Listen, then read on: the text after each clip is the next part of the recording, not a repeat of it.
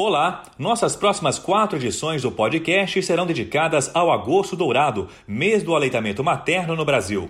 Os temas serão voltados à participação do pai no apoio à amamentação.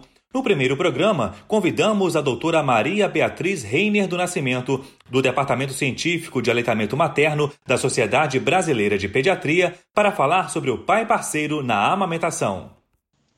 Estudos sobre o cérebro em desenvolvimento demonstram que as experiências da primeira infância edificam os fundamentos para uma força de trabalho capacitada, uma economia bem-sucedida e uma sociedade responsável.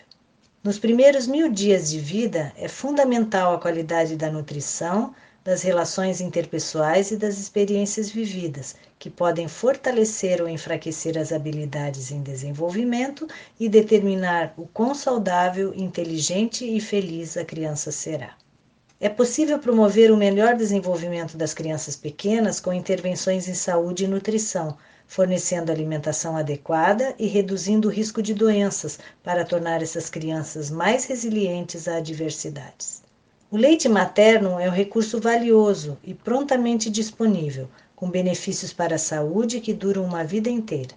É inquestionável que esta é a melhor escolha para recém-nascidos e lactentes. Embora esteja bem documentado que a amamentação exclusiva e continuada está entre as intervenções mais eficazes para reduzir a morbidade e mortalidade infantil, bem como melhorar o desenvolvimento na primeira infância, se as mulheres não tiverem apoio e aconselhamento apropriados, elas interrompem precocemente o aleitamento materno. A amamentação exige tempo e energia, e tradicionalmente esta tem sido considerada uma responsabilidade da mulher.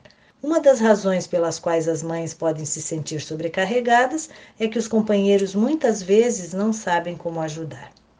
Os homens, em geral, não percebem, mas desempenham um papel importante nas decisões sobre alimentação infantil.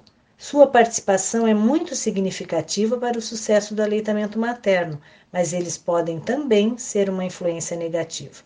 Por isso, eles precisam acreditar na importância desta prática conhecer os riscos da utilização dos substitutos do leite materno, aprender a se envolver nos cuidados com o bebê e também a entender os sentimentos de frustração, ansiedade e incerteza que são muito comuns nas mulheres que amamentam nas primeiras semanas pós-parto.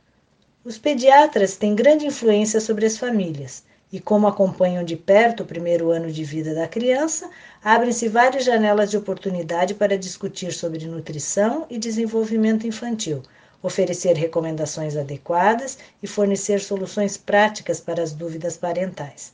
Nesses momentos privilegiados, dedicar atenção especial ao pai pode ser uma estratégia valiosa para garantir a manutenção do aleitamento materno.